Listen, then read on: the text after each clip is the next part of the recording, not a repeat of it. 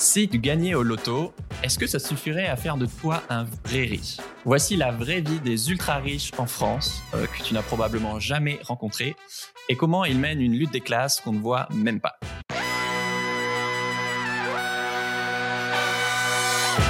Bienvenue dans Soif de Sens, l'émission des humains qui changent le monde. Chaque semaine, je reçois un invité écolo, féministe ou solidaire pour t'aider dans ta quête de sens et aujourd'hui, on accueille la sociologue Monique Pinson-Charlot pour parler des ultra-riches. Bonjour Monique. Bonjour, bonjour à vous, bonjour à tous. Alors, je vous présente en 10 secondes euh, avec votre mari Michel. Euh, maintenant, vous êtes retraité, mais, mais, vous êtes sociologue. Vous avez longtemps été sociologue au CNRS.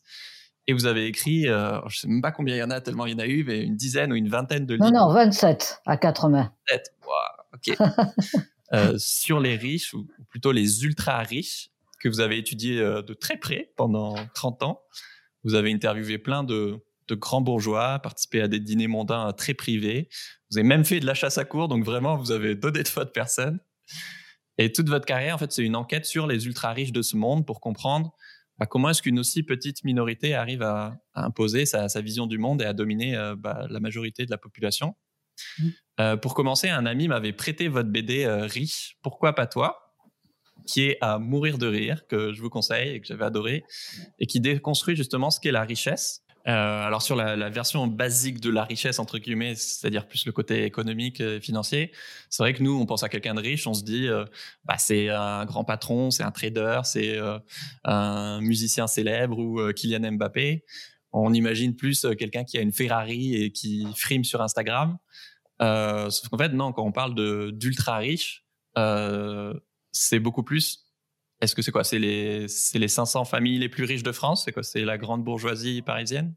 Oui, enfin, c'est très simplement, ce sont euh, des familles qui détiennent les titres de propriété euh, dans, tous les domaines de l'activité économique et sociale, c'est-à-dire qui sont propriétaires d'entreprises, de médias, qui sont propriétaires de terres agricoles, qui sont propriétaires de biens immobiliers divers et variés, de tableaux, de sociétés de vente aux enchères, qui sont propriétaires aujourd'hui avec le avec la avec la crise climatique qui deviennent propriétaires euh, de morceaux d'océan de, de toutes sortes. Enfin voilà la propriété tend aujourd'hui à se multiplier avec la marchandisation générale euh, de l'humain euh, sous un capitalisme mondialisé.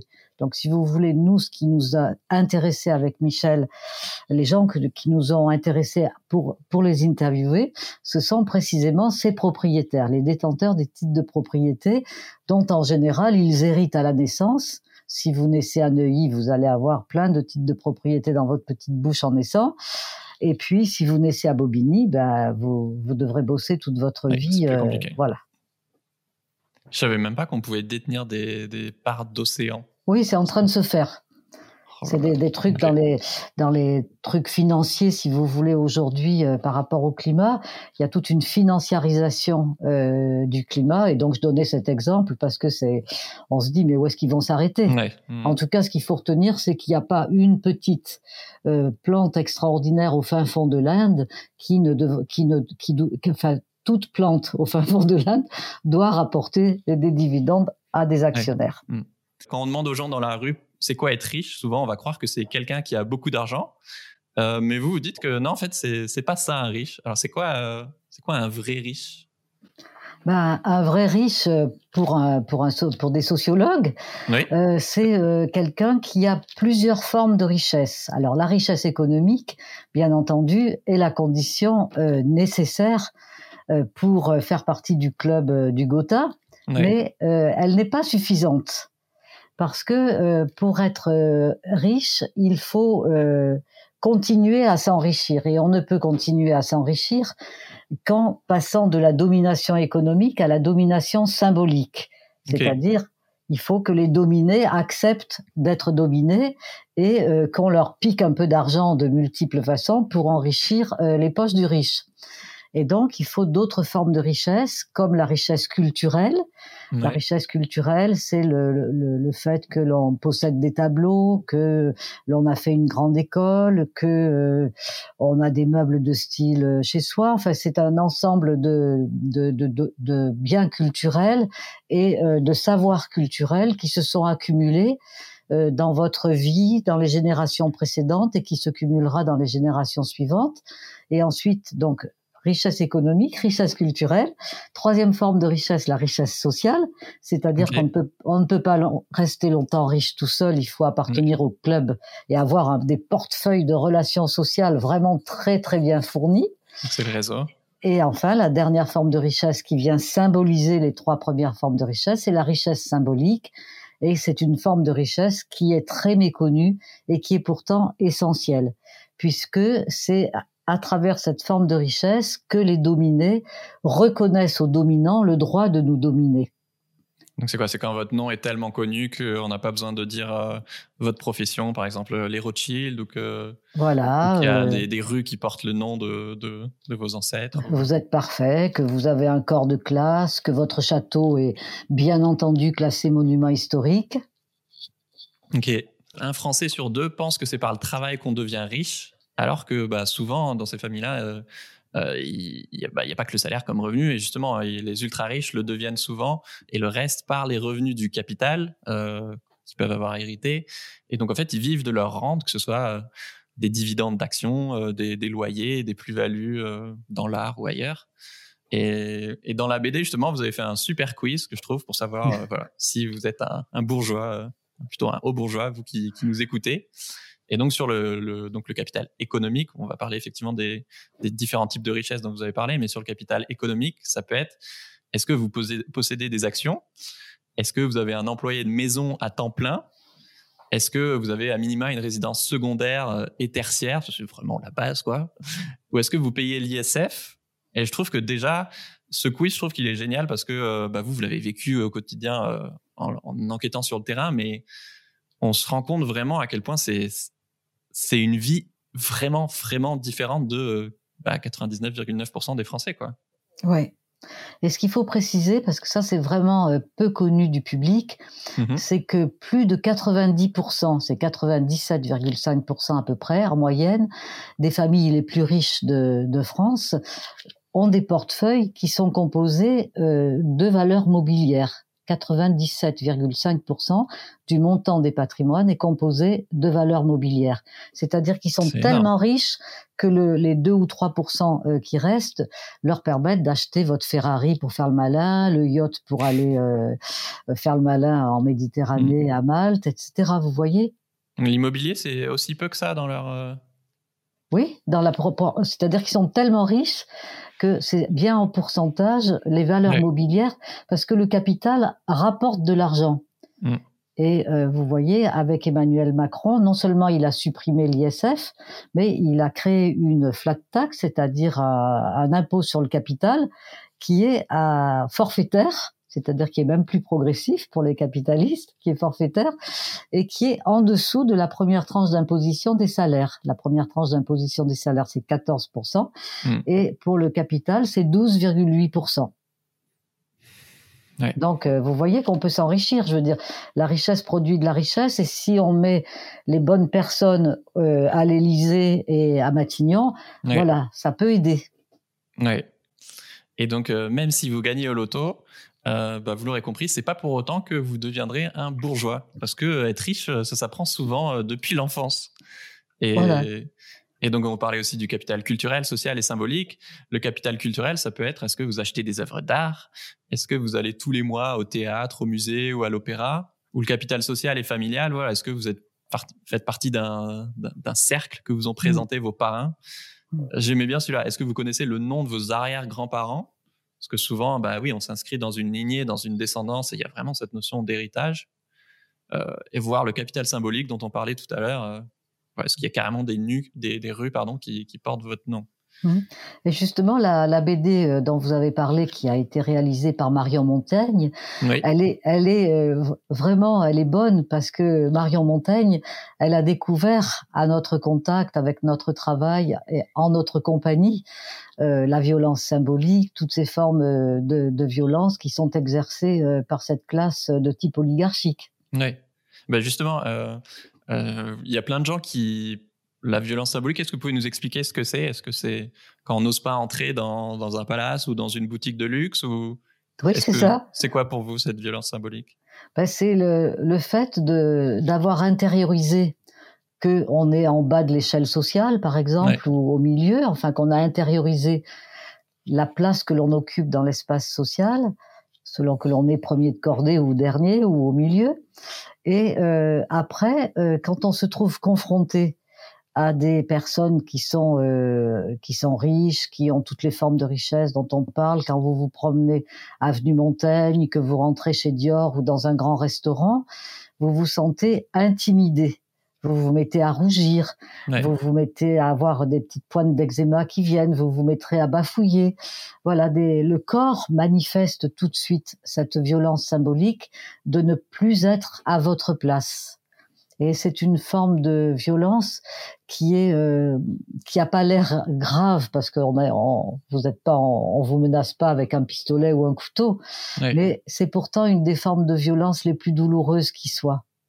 Oui, parce que souvent c'est ça qui nous permet de d'éloigner la plupart des gens des, bah, des lieux de pouvoir et de prise de décision, et que c'est juste la partie émergée de l'iceberg. C'est ça qui fait qu'on va pas se projeter pour, euh, je sais pas, faire carrière en politique ou avoir des postes à responsabilité, parce que bah, rien que entrer dans ces lieux-là, déjà, on est mal à l'aise. Quoi. Et, regardez, rien que pour les manifestations, la violence symbolique, elle s'exerce à l'échelle des individus, mais elle s'exerce aussi collectivement.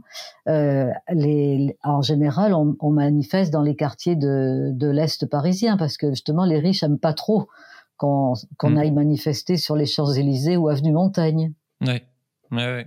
effectivement, vous parliez de... Si on ressent cette violence aussi, par exemple, je sais pas, dans un dans une boutique de luxe, bah c'est aussi parce qu'en face, euh, les vendeurs, ils vont tout de suite nous scanner et voir comment on est habillé, comment on se tient, comment on parle. Et en deux secondes, on peut définir euh, si, on fait partie de. Ah, je vais pas dire l'élite parce qu'on vous aimez pas ce mot, mais de, de, de l'ultra euh, riche. Oui, on se sent des, on se sent, on se sent déshabillé, on mmh. se sent nu, on se sent vulnérable, pas à l'aise. Et c'est vraiment une violence qui est, qui empêche le changement qui tétanise, c'est une violence qui rend impuissant, qui sidère et qui fait que au fond, euh, au mm. final, euh, chacun reste à sa place. J'imagine que vous, vous avez déjà ressenti ça pendant, pendant vos études? Ah, bien sûr. Déjà, bien sûr, dans, dans mes études et puis surtout dans les, dans les recherches avec Michel. Et c'était encore plus violent pour Michel, qui est d'origine euh, beaucoup plus modeste que moi, euh, que de que d'aller oser. En plus, nous, il fallait heureusement qu'on était deux. Je vais vous dire, heureusement qu'on était un couple, parce que sinon, l'ensemble des 27 livres là, quand j'ai fait ma maline au début, euh, n'aurait pas existé. C'était bien parce qu'on s'est épaulé et qu'à deux, dès qu'on est dans un petit collectif, dès qu'on échange, on se sent plus fort. Mais je peux vous assurer que ça a été parfois très très difficile.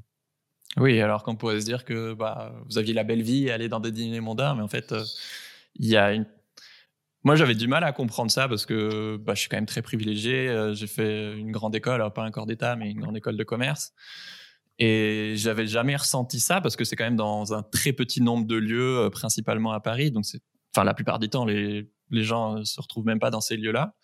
Et pour mon anniversaire, il y a, je sais pas, deux, trois ans, j'ai un ami qui a voulu me faire sortir de ma zone de confort et il m'a emmené dans une pâtisserie euh, ultra luxueuse, que vous connaissez peut-être, Le Boudoir à Paris. Non.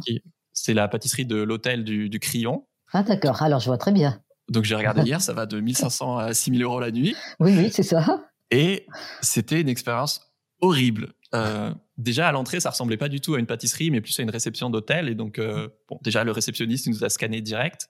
Euh, clairement, j'étais pas habillé en Prada, j'étais en jean basket avec mon sac à dos. Il nous a demandé notre nom de chambre parce que bah, il savait très bien qu'on n'était pas client de l'hôtel et du coup euh, pour nous dire que c'était privé et que c'était réservé aux clients. Mm. Et mon ami, il a insisté parce qu'il été déjà venu manger une fois ici. Et il dit non, mais on vient juste manger une pâtisserie. Et donc, ils vont chercher un collègue, puis un autre, puis ils nous font attendre pour bien qu'on se sente euh, mal à l'aise. Et ouais, on me faisait vraiment sentir que j'étais pas à ma place et il fallait mmh. se battre pour acheter une pâtisserie, quoi. Mmh. Et après, ils nous ont accompagnés, donc on a pu manger, mais euh, dans une cour un peu à l'écart, quoi. On voyait bien qu'on n'était pas amené à la pièce principale. Et alors, le dessert était délicieux. C'est genre, euh, bon, c'était 20 euros la part de tarte, quoi, mais c'était très bon. Mais c'était marrant parce que euh, mon ami, lui, ça l'amusait justement de d'apprendre à devenir un caméléon et à intégrer leur code, à se tenir droit, à parler sur un ton un peu dominant. Euh, mais moi, j'avais qu'une envie, c'était de partir, quoi. Et je trouvais ça marquant à quel point bah voilà, je suis pas du tout issu euh, de la classe ouvrière ou quoi que ce soit. Je suis plutôt habitué de, je sais pas, à des cercles médiatiques ou un peu bourgeois. Mais pourtant, en juste 20 minutes, quoi, j'ai vraiment senti un mépris de classe mm. hyper fort, quoi. Mm. maintenant qu'on a clarifié l'existence de de cette classe sociale, que en fait la plupart des gens n'en ont même pas forcément conscience et que c'est pas juste un fantasme voilà, dans nos têtes, mm. on peut se demander s'il y a une guerre des classes et en 2006, il y a Warren Buffett, donc un investisseur américain qui est, euh, je crois, la huitième personne la plus riche du monde, qui a dit oui, il y a une guerre des classes, et c'est ma classe sociale, la classe des riches, qui la mène, et nous sommes en train de la gagner. Mm. Euh, je pense qu'il y a beaucoup de gens qui nous écoutent qui qui croient pas forcément qu'on est dans une lutte des classes, que c'est un truc euh, du passé. Et personnellement, ça fait que quatre ans, je dirais que j'ai cette lecture du monde. Avant, je pensais qu'on était à peu près en démocratie. Euh, en tout cas, je pensais certainement pas qu'il y avait une oligarchie en France avec euh, voilà, qui place ses candidats au présidentiel, euh, qui a conscience d'être une classe sociale où tout le monde habite dans les mêmes quartiers, va dans les mêmes écoles, les mêmes, les mêmes pâtisseries, aux mêmes enfants, aux mêmes vacances, pardon, qui se marient entre elles et qui défend ses intérêts coûte que coûte. Euh, je voudrais savoir, vous, comment est-ce que vous prouvez, vous expliquez simplement que, que cette oligarchie, en fait, elle existe vraiment? Ce que nous avons essayé de faire, Michel et moi, c'est précisément en essayant d'aller le plus haut possible au sommet du pouvoir, de faire le maximum d'entretien, d'observation, de, de, recherche, d'analyse auprès euh, des membres de cette classe sociale au sommet des pouvoirs et des richesses, d'arriver à euh, la démasquer, à, à démasquer euh, l'arbitraire de leurs privilèges. Parce que justement, la, la mobilisation de cette classe, c'est de mettre, de créer un espèce de paravent parce que nous on appelle la sous-traitance oligarchique avec des, des, lobbyistes, avec des think tanks, mmh. avec des médias, des, des, médias les, les, chiens de garde, comme euh, disait euh, si justement Serge Alimi, enfin toutes sortes comme ça de, de, de sous-traitants euh, de gens qui vont faire le travail pour euh, cacher euh, justement ce qui fonde ces richesses, qui est basé entièrement sur l'arbitraire. Mmh. Parce que je peux reprendre ma petite blagounette entre Neuilly et Bobigny? Ben vous y êtes pour rien si vous naissez à Bobigny ou si vous naissez à Neuilly. Et euh, si vous naissez à Neuilly, ben vous aurez les titres de propriété des générations antérieures et vous serez sommé euh, de euh, restituer ces titres de propriété aux générations suivantes. Pourquoi? Parce qu'il faut absolument que les richesses ne ruissellent pas et mhm. restent au sein des mêmes familles, au sein des mêmes dynasties, dans le temps long. Et ce temps long euh, de la très grande richesse, ce temps long de la transmission du rapport de classe, du rapport social, parce qu'avec les patrimoines, c'est un rapport de classe qui se transmet. Euh, ben voilà, c'est tout change en fait pour que rien ne change. Vous voyez? Oui. Oui, et même euh, du coup au début, ce qui est une inégalité de départ va devenir une inégalité euh, acceptée et intégrée. Par exemple, effectivement, vous disiez avec des, des lobbies ou en plaçant des, des, des, gens de la même classe sociale euh, au pouvoir. Par exemple, vous disiez avec des politiques publiques, bah, d'un côté, il va y avoir euh, énormément de, je sais pas, de, de, de, professeurs, de soignants, de politiques publiques en faveur, par exemple, de l'Ouest parisien, et, et à l'inverse, beaucoup de, de, précarisation, de réduction de budget euh, euh côté Est parisien, qui du coup, bah, forcément, met plus les gens face à plus d'obstacles et plus de discrimination. Quoi. Voilà. Euh, le 9 mars, vous, y a, vous sortez un film. Euh, alors Basile Garé Agostini sort un film sur votre vie et votre engagement euh, militant de, de, couple de sociologues. s'appelle À demain, mon amour. Et des caméras vous ont suivi pendant des mois. Donc ça peut être des années. Des années, c'est vrai. ça devait être quelque chose. Euh, ça peut être autant chez vous, dans votre cuisine, votre salle de bain, mais aussi euh, en conférence, euh, avec des lycéens ou en manifestation, que ce soit avec les Gilets jaunes ou les soignants ou autres. Pourquoi vous, vous, avez fait ce film? Ben, C'est toujours un peu dans le même but de la transmission. C'est-à-dire que pour, pour, arriver à transmettre euh, des savoirs sociologiques euh, sur les rapports de classe, sur la lutte de classe, sur la guerre de classe, comme l'a dit Warren Buffett, euh, vous pouvez pas le vous pouvez pas le dire de façon abrupte comme ça. Il faut, euh, il faut créer les moyens de, de rendre accessible une telle violence, des savoirs qui sont compliqués, des, voilà, donner des explications. Mais il faut aller au-delà euh, des livres, au-delà même des documentaires. Et euh, lorsque Basile Carré-Agostini nous a proposé de nous filmer autour d'un espèce de triple engagement amoureux, politique et surtout sociologique, puisque vraiment Michel et moi, on a une passion pour notre notre sociologie qui est qui est incroyable parce qu'en fait on a on a travaillé toute notre vie comme deux mois de bénédictin parce qu'il faut se lever tôt le matin, il faut se taper tous ces chiffres, l'austérité de notre travail heureusement a été compensée, on le voit bien dans ce film par euh, le bonheur qui nous habite l'un et l'autre de le, de faire ces recherches et mmh. de euh, d'avoir d'avoir la reconnaissance euh, d'un public de militants, d'un public euh, moins qui n'a pas eu la chance de faire des études comme nous. Enfin, voilà. Et donc, nous montrer euh, un petit peu, euh, je dirais pas nu, mais disons euh, dans notre intimité euh, familiale, c'est une façon supplémentaire de casser la glace entre le, savant et, euh, et les, lecteurs, les, gens qui s'intéressent, qui aujourd'hui qui sont euh, qui sont inquiets avec la crise sanitaire qu'on a à laquelle on a été confronté, avec le, chaos climatique. Donc les gens sont sont inquiets et toute personne qui apporte des analyses claires, qui donne, euh, qui donne les bonnes lunettes pour comprendre.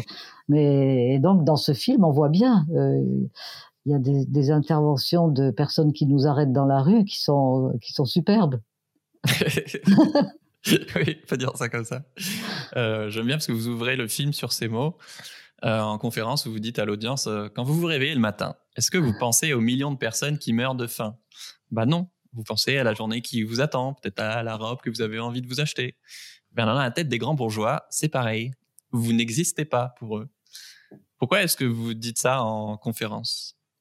Ben Surtout, euh, Basile l'a placé euh, au début euh, du film pour justement bien montrer le processus de que dans le processus d'exploitation des différentes formes du vivant, oui.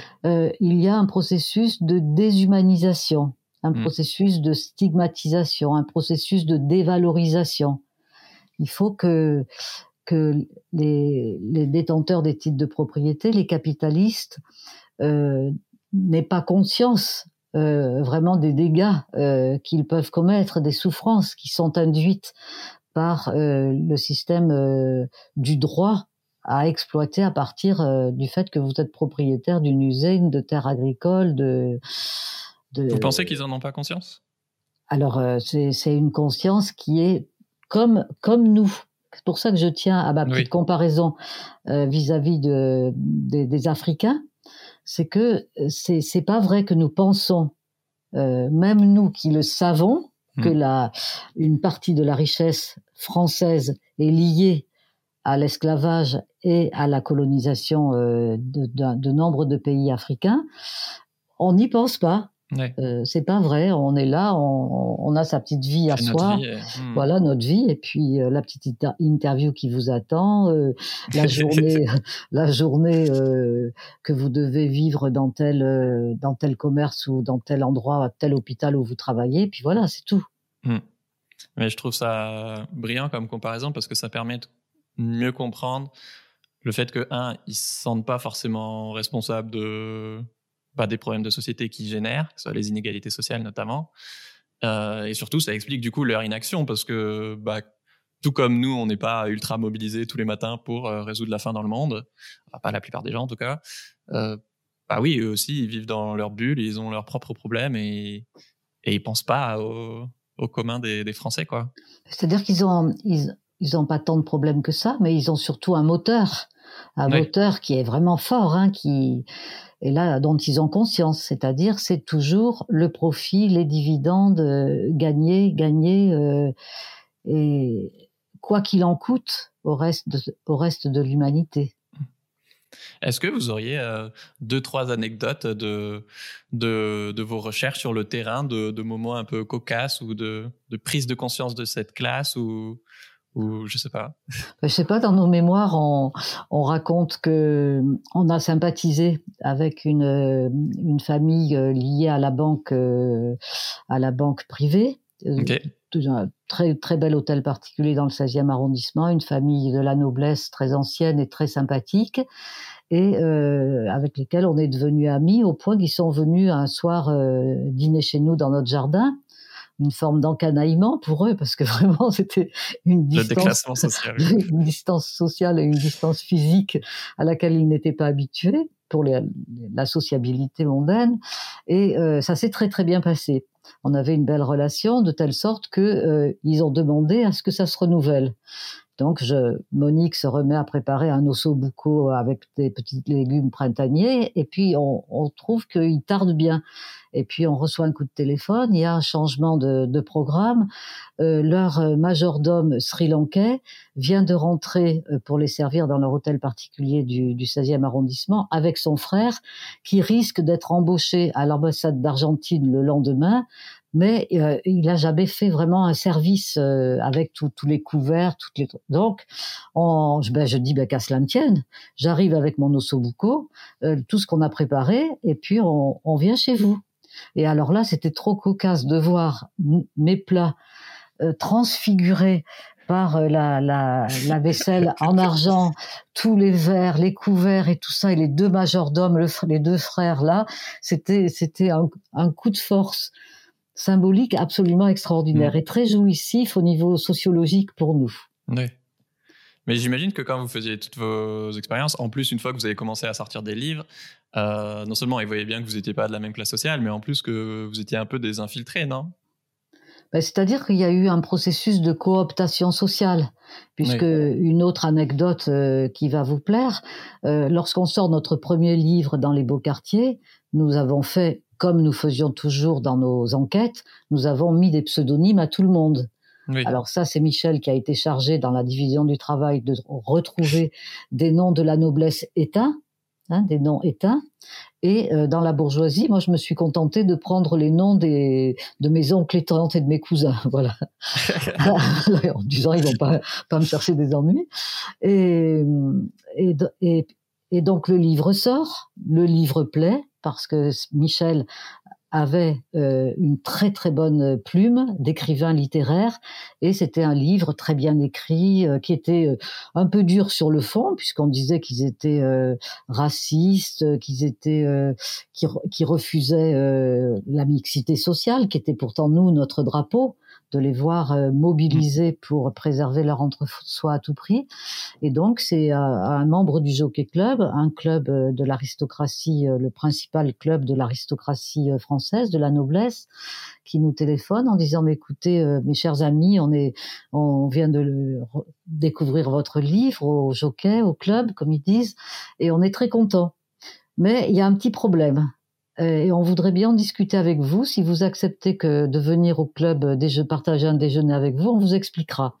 Alors bon, on, accepte, on est un peu inquiet, mais le, temps était plutôt euh, jovial. Hein, donc on y va. Et là, on nous apprend que ils veulent bien continuer à travailler avec nous, mais avec leur nom de famille. Les pseudonymes, c'est fini. Les pseudonymes, c'est pas pour eux parce que eux, ils nous le disent, en vrai sociologue bourdieusien, ils nous disent nos patronymes familiaux, c'est notre richesse symbolique. Trop fort. Et donc nous, on a dit, ben on accepte. Et évidemment, ils ont rajouté, il faudra nous donner à relire les extraits euh, des entretiens qu'on vous donnera, ce qui est normal et ce que nous avons toujours fait. Oui, donc ils voulaient que leur nom soit connu et reconnu comme euh, faisant partie de, cette caste. Dans un processus de légitimation, en quelque sorte. C'est pour ça que j'ai parlé d'une forme de cooptation sociale. Mm. Mais qui ne nous dérangeait pas, parce qu'avec Michel, on essayait, à deux, on se parle. À, deux, on se dit, ben ouais, ben c'est une chance. Nous, il faut pas qu'on fasse les, timides. C'est des perches qui nous sont tendues ah et euh, desquelles il faut qu'on se saisisse. Oui, donc euh, même s'ils étaient sur un, fil, fil, de crête, ils avaient aussi un, des intérêts à, à, ce que vous enquêtiez sur eux. Quoi. Oui.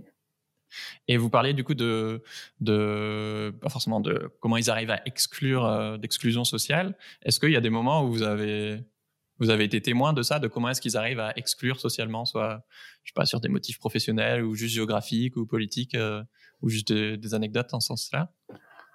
Bah, D'un point de vue géographique, l'exclusion de l'autre différent, du dissemblable, se fait quasiment automatiquement, au moins par l'argent parce que euh, c'est des niveaux de prix immobiliers qui sont euh, rédhibitoires. Mm. Euh, et, et, donc, ils se battent, par exemple, la grande bourgeoisie se bat contre le logement social et contre cette fameuse loi SRU qui a été euh, euh, mise au point par un, ministre communiste, Jean-Claude Guessot, en 2001, si je dis pas de bêtises, et euh, là, vraiment, il euh, n'y a pas photo, ils mettent le paquet. Et quand c'est un centre d'hébergement d'urgence au pied des immeubles de certaines grandes fortunes comme les Dassault ou les Wildenstein, là c'est carrément le meeting, la manifestation à Dauphine avec des mots que je n'ose même pas prononcer devant vous, monsieur. Mais c'est là qu'ils sont trop forts, c'est qu'ils sont même s'ils ont leur petite euh, guéguerre entre eux et leurs querelles internes, ils sont vraiment une tribu unique qui, qui, qui arrive à surpasser ces différends pour, euh, pour défendre les intérêts de, de, sa classe sociale. Quoi. Oui, c'est un, c'est, c'est, vraiment une classe sociale, euh, une classe sociale au sens marxiste du terme, c'est-à-dire une classe qui est, qui a conscience d'être une classe à part et qui est mobilisée en permanence pour en défendre les intérêts. Et alors, ce qui est très intéressant, c'est que cette classe fonctionne de la manière suivante. C'est chaque membre de cette classe qui est mandaté, qui est formé, qui est construit par une éducation très, très appropriée mmh. euh, pour euh, seul, en tout instant et en tout lieu, défendre toujours les intérêts de sa classe. Et comme chaque membre est chargé de la même chose, euh, c'est très bien. Et puis il y a des instances de coordination, par exemple dans le bois de Boulogne. Il y a 20 associations de défense du bois de Boulogne parce que la, les riches euh, riverains considèrent cet espace public comme leur parc. Donc ils sont, ils sont très vigilants. Et puis vous avez une 21e association qui s'appelle l'association de coordination des euh, associations de défense du bois de Boulogne. Okay. Et voilà. Et donc, du coup, ça fonctionne, si vous voulez, l'expression de Bourdieu, une société sans chef d'orchestre, une orchestration sans chef d'orchestre, plutôt, c'est génial, c'est exactement ça. Oui, c'est comme une fourmilière ou, des abeilles qui savent tout ce qu'elles ont à faire avec un même but, quoi. Voilà. Et ce que je trouve impressionnant, c'est c'est que la majorité des Français n'ont même pas conscience de l'existence de cette classe et que voilà, vous parliez des paravents tout à l'heure, mais je trouve que c'est un tour de force incroyable de non seulement exploiter la majorité des gens euh, à son profit, mais en plus sans même qu'ils s'en rendent compte, quoi. C'est et oui, parce un que, de passe-passe Et oui, parce que le, le riche, c'est le voisin du dessus qui gagne 500 euros de plus. Mmh. Euh, et, et, tout est comme ça. Et euh, le tour de passe-passe est effectivement énorme. Leur, leur force est incroyable mais euh, quand même, c'est nous, nous, portons une responsabilité parce que euh, c'est pas parce que c'est c'est pas parce que c'est Sénèque qui disait ça, c'est pas parce que c'est difficile que nous n'osons pas, c'est parce que nous n'osons pas que c'est difficile. Oui. Voilà. Alors justement, comment est-ce qu'on peut euh, agir et, et, et en finir avec ces inégalités? Ben, euh, pour moi, c'est pas, c'est pas, c'est pas très compliqué. Ça peut même se faire euh, euh sans, sans violence, mmh. puisque au fond, il suffit euh, d'une décision euh, juridique que euh, la, les titres de propriété ne donnent plus aucun droit d'exploiter aucune des formes du vivant, que ce soit les hommes, les animaux ou la nature végétale. Et puis c'est tout. Comme si vous voulez, avec quand vous avez une maison à vous, vous, vous pouvez exploiter personne. C'est votre maison, vous la transmettez à la génération suivante. C'est des valeurs d'usage. Mm. Voilà. Et le reste, ça sera des, des, des coopératives, des scopes, euh, toutes sortes, euh, euh, puisque ce sont, euh, ce sont pas eux. Eux, ce sont des, des actionnaires, donc on peut dire des parasites. Ceux qui font fonctionner l'économie réelle, ils savent la faire fonctionner puisqu'ils le font depuis des siècles. Donc mm. on peut très bien y arriver. Et moi, je suis pas, je suis pas prophète, hein, je suis sociologue, donc je dis simplement voilà, il faut supprimer euh, la, le pouvoir, il faut supprimer le système capitaliste, le capitalisme. On a bien supprimé l'esclavage, le colonialisme, et ben c'est tout. Là aujourd'hui, à l'heure du dérèglement climatique, on, on, prend cette décision et on n'a pas besoin de raccourcir personne. Je veux dire, c'est, il n'y a pas besoin d'avoir de violence, ça peut se faire. Euh, ça sera pas une partie de chatouille, on est d'accord, mais euh, ça peut se passer bien. Ouais, vous dites qu'il faut qu'on soit aussi solidaire et mobiliser qu'eux et, et ouais, se battre, euh, bah, par exemple, contre l'évasion fiscale et bah, pour surtout plus de démocratie. Quoi. Et puis pas se diviser bêtement, pas se jalouser, toujours, euh, toujours adopter la posture du cumul tout est complémentaire et tout doit se cumuler. C'est comme ça que ça se passe dans les beaux quartiers. Et nous, au contraire, on est toujours dans des faux débats, des fausses oppositions, des divisions, des trucs invraisemblables, tellement bêtes et stupides que voilà, quand on est comme nous, Michel et moi, à avoir dans la tête l'ensemble de l'espace social, mm. on se dit qu'il y a quand même de qui dépend l'oppression, disait Brecht, se demandait Brecht, de nous. De qui dépend-il qu'elle cesse De nous était sa réponse. Hmm.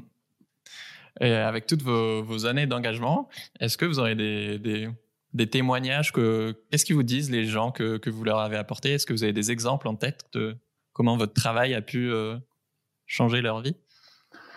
Bah c'est ce qu'ils la plupart du temps, hein, ce qu'ils nous disent, c'est euh, ben, ils disent qu'ils sont fans.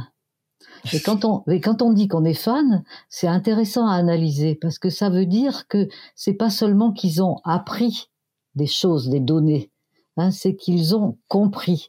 C'est qu'on on, a changé leur vision du monde, on leur a donné de nouvelles lunettes pour comprendre, comme Pierre Bourdieu l'a fait pour nous avec son système théorique et euh, les conseils qu'il a pu nous donner euh, lors des merveilleuses rencontres qu'on a eu la chance de faire avec lui eh bien, euh, c'est un bonheur existentiel de, de, comprendre, c'est une joie. Et pour euh, rebondir sur le film de Basile Carré Goscinny, c'est ce que l'on voit dans ce film. C'est notre bonheur à nous et le bonheur, ce n'est pas seulement des, savoirs que nous transmettons, c'est le bonheur de comprendre. Ouais. Vous disiez, vous, effectivement, vous venez de la, bourgeoisie de province et, votre mari euh, Michelou, comme on voit dans le film, plutôt de la, classe ouvrière. Quand est-ce que tous les deux, c'était peut-être pas en même temps, mais vous avez pris conscience de, votre catégorie sociale?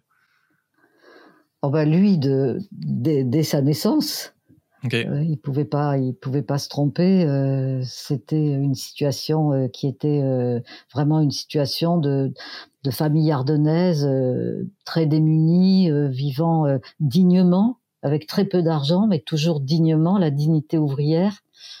Et puis moi, j'étais la fille du procureur de la République de Mont dans Lozère, donc euh, je pouvais pas ne pas savoir euh, euh qui, qui j'étais. Parce que comme en plus il était assez content de lui, qu'il parlait pas mal de lui, du coup, vraiment, je savais bien que j'étais la fille du procureur de la République. Et donc tous les deux, on a été deux boiteux mais pas de la même jambe. Euh, et on, pour des raisons différentes, on, on avait euh, ce projet-là, très vite après notre rencontre, de personnifier le capital. Hmm. Les communistes parlaient du capital ou du capitalisme monopoliste d'État. C'était c'était intéressant, mais ça nous paraissait des slogans un peu désincarnés. Et nous, on se disait, voilà, on va les personnifier ces, ces slogans. Et là, ça ça fera, enfin, ça fera mal. Ça sera bien bah pour nous.